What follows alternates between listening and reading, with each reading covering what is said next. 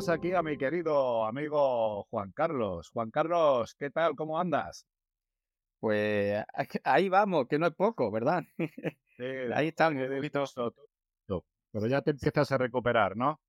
Sí, ya sabes, esto es chapa y pintura. ¿eh? Entonces, estamos ahí en el proceso lento de recuperación y yo creo y espero que en no mucho tiempo esté otra vez en el lío con todos mis compañeros. Sí, sí, que te vamos, se te va a echar mucho de, menos, pero vamos, yo, espero que te recuperes prontito y estés ahí al tajo. Bueno, Juan Carlos Gómez Verdugo, como bien sabéis, y si seguís aviación digital, es eh, de los pilotos más expertos que hay en este país de extinción de incendios, un gran formador, trabaja actualmente para la empresa Martínez eh, Ridao, es medalla eh, en reconocimiento por su labor, medalla de Andalucía, y un gran amigo, un gran compañero, y tenemos los españoles la suerte de contar con un pedazo profesional como es Juan Carlos.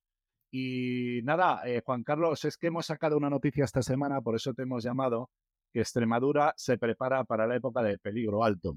Como bien sabes, el año pasado eh, me he acordado de ti porque te hice una pedazo entrevista, no por el que aquí habla, sino por eh, quién era el protagonista, que no era otra persona que tú.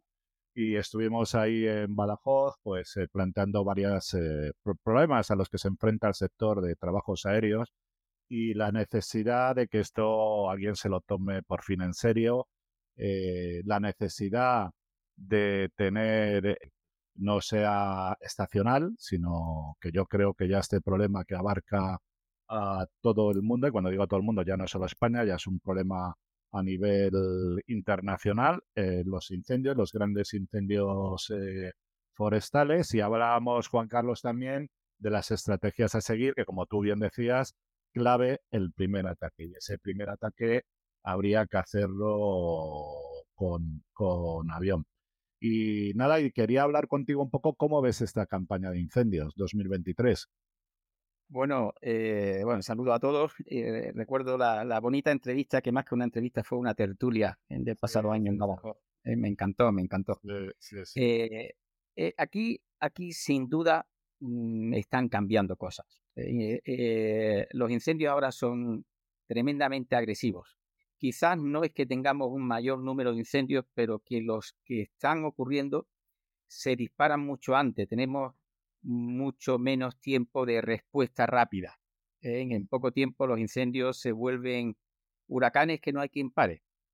Entonces, ¿cómo se presenta esta campaña? Pues esta campaña empezó muy pronto. Cada vez las campañas están empezando antes y terminan más tarde.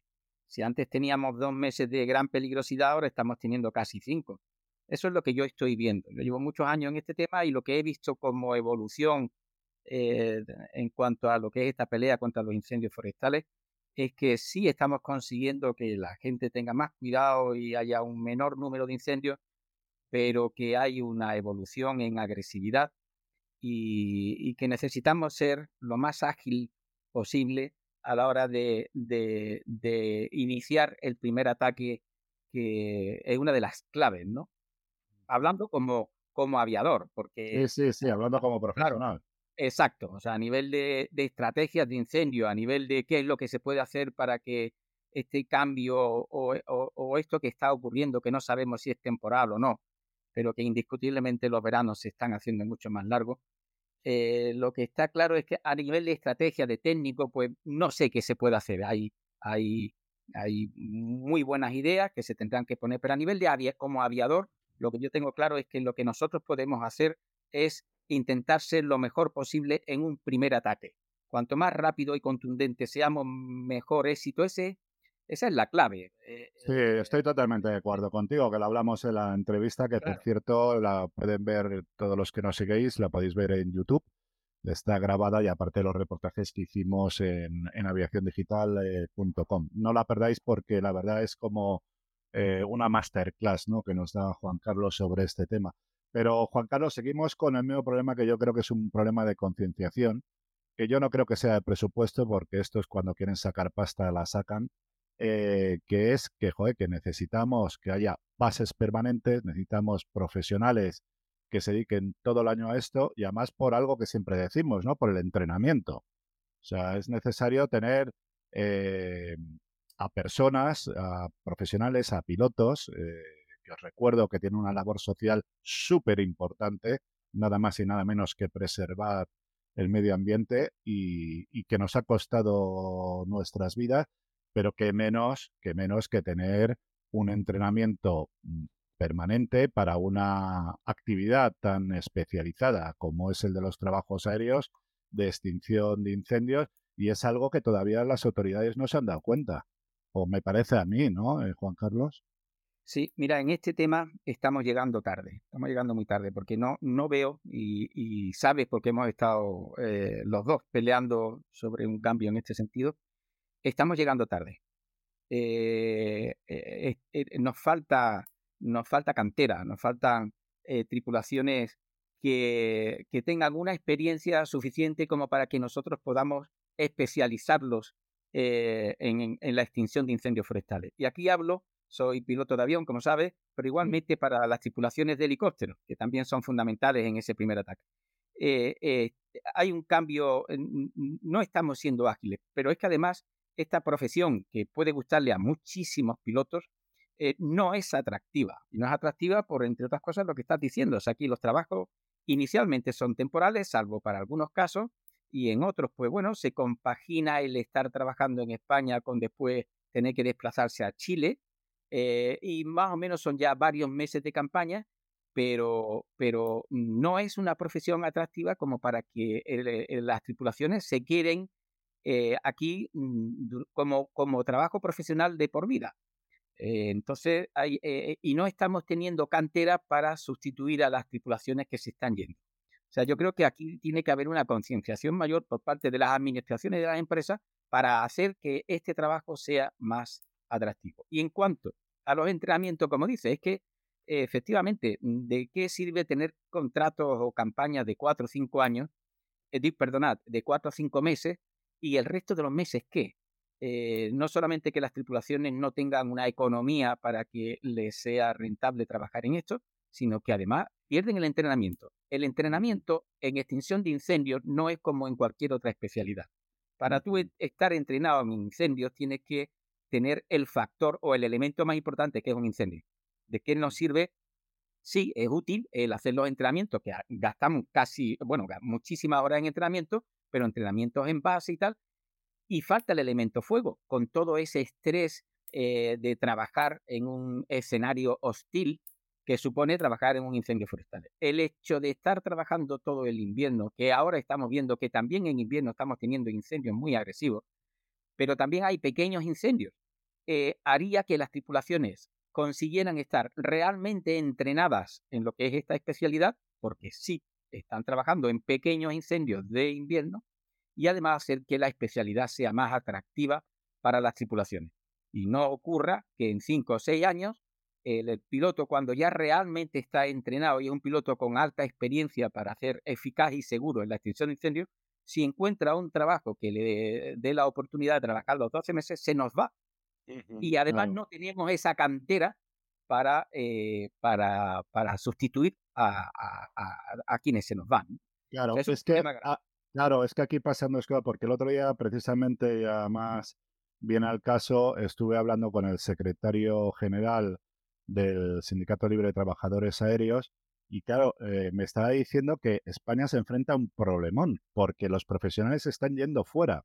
O sea, el tema que ha pasado es que como el problema de los incendios ya ha traspasado nuestras fronteras y ya mm, está afectando a otros países, que, países que no, ni nos lo imaginamos, Suecia, Noruega y tal, ¿qué pasa? Que les están ofreciendo unos buenos contratos acordes con su eh, con su especialización y acordes. O sea, ya tienen esta gente, esta gente se está llevando al conocimiento y a gente que lleva muchísimos años dedicándose a la extinción de incendios en España. Y no somos capaces de retener el, talento. Y luego la segunda, que es la cuestión que tú has planteado, el tema del entrenamiento, que me parece a mí fundamental.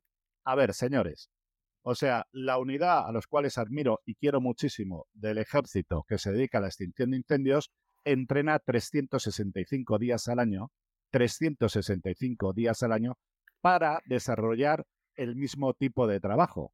Lo lógico es que todos los pilotos que se dedican a esto puedan estar entrenados durante todo el año, porque es que lo requiere. Esta especialización y este trabajo lo requiere. Vamos a dejarnos de gastar la pasta en chorradas, porque son chorradas, y vamos a tomarnos en serio este problema, que es un gran problema que ya no solo afecta a España, que afecta a todos los países y no lo tenemos que tomar en serio. Así es. Y ese es un poco el, tema. Pero bueno, eh, Juan Carlos, no te quiero entretener más porque sé que todavía estás en una fase un poquito así delicada. Esperamos que te recuperes prontito porque te necesitamos, querido amigo, y luego te necesitamos también para ir a ver a Joseba. Ah, así es, afirmativo. Bueno, yo no sé si Antonio y Alba queréis hacer alguna pregunta. Eh, hola Juan Carlos, mira, yo solo, la sequía, ¿cómo se está afectando? Los pantanos están muy bajos, en fin. ¿Es un problema real lo que tenemos delante o, es más noticiable? Antonio, es un, problema gravísimo. Primero, sin hablar de, lo grave que es a nivel de la economía, de la agricultura, pero sí, no me está afectando a nosotros de una forma bárbara, primero, porque eh, las masas forestales están tremendamente estresadas. Ahora nos, nos, creemos que porque hayan caído gotas ahora en este mes, eh, que esto ya, bueno, que como que ya ha pasado el problema, no, negativo. Ahora va a empezar a crecer hierba eh, alta, que después se nos va a secar porque las temperaturas están siendo mucho más altas que otros años. Entonces ahora va a crecer una, una hierbicita muy alta que dentro de unos días, de un mes, se nos va a secar y vamos a tener incendios aún más agresivos, porque además las masas forestales están deshidratadas. Eso significa que cuando llega un incendio forestal, el incendio es mucho más agresivo. Y a nivel de embalse y de pantano, pues estamos teniendo ya grandes dificultades. Yo, por ejemplo, los entrenamientos los hacía en un embalse que había en Granada. Eh, imposible porque prácticamente no tiene agua, pero el resto de los embalses eh, aquí tenemos grandes complicaciones porque tienes que tomar decisiones sobre, porque no sabes a qué embalse vas a ir, te lo cuenta sobre la marcha cuando hay un incendio forestal, elige el embalse más cercano, que seguramente ya lo conocías, pero que... que tendrá agua o no. Tiene agua, tiene troncos de árboles que están saliendo, salen hasta, hasta las puntas de los campanarios de los pueblos que están bajo agua.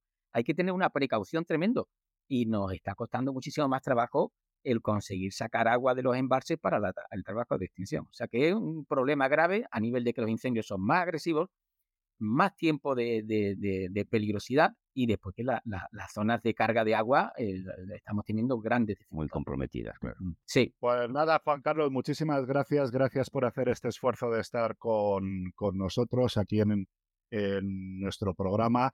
Eh, desearte una pronta recuperación porque de verdad que te necesitamos ¿vale? Y ya, ya sabes que, como eres como para mí, como casi toda la gente de trabajo serio, como un hermano, espero verte prontito, que nos tomemos una buena cervecita fresquita.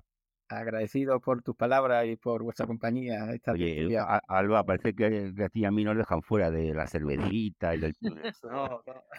No, pero si, eh, si, Alba, si Alba se va a ir con el Joseba, se va a enterar bien de lo que es un chuletón con, yo, no sé si, si, me va a llevar por ahí a comer, ¿eh? Sí, sí, ya me encargo yo, no te preocupes. ¿eh? Pues saludos a Alba también. Y pues, saludos a ti que no he hablado contigo, pero bueno, que muchas gracias de todas maneras también por dar visibilidad a la labor que hacéis, que muchas veces para la sociedad como tal no, no estamos tan informados en este aspecto ni sabemos muy bien cómo se, cómo se hace o qué medios nos necesitáis o cuál es vuestra situación. Así que siempre contar con voces como la tuya pues son muy importantes para el avance al final de la sociedad y de crear pues un país mejor, ¿no? Muchas gracias, muchas gracias por tu palabra, Alba. Venga, abrazo a todos. Un abrazo. Hasta luego. Un abrazo, hasta luego, Juan Carlos.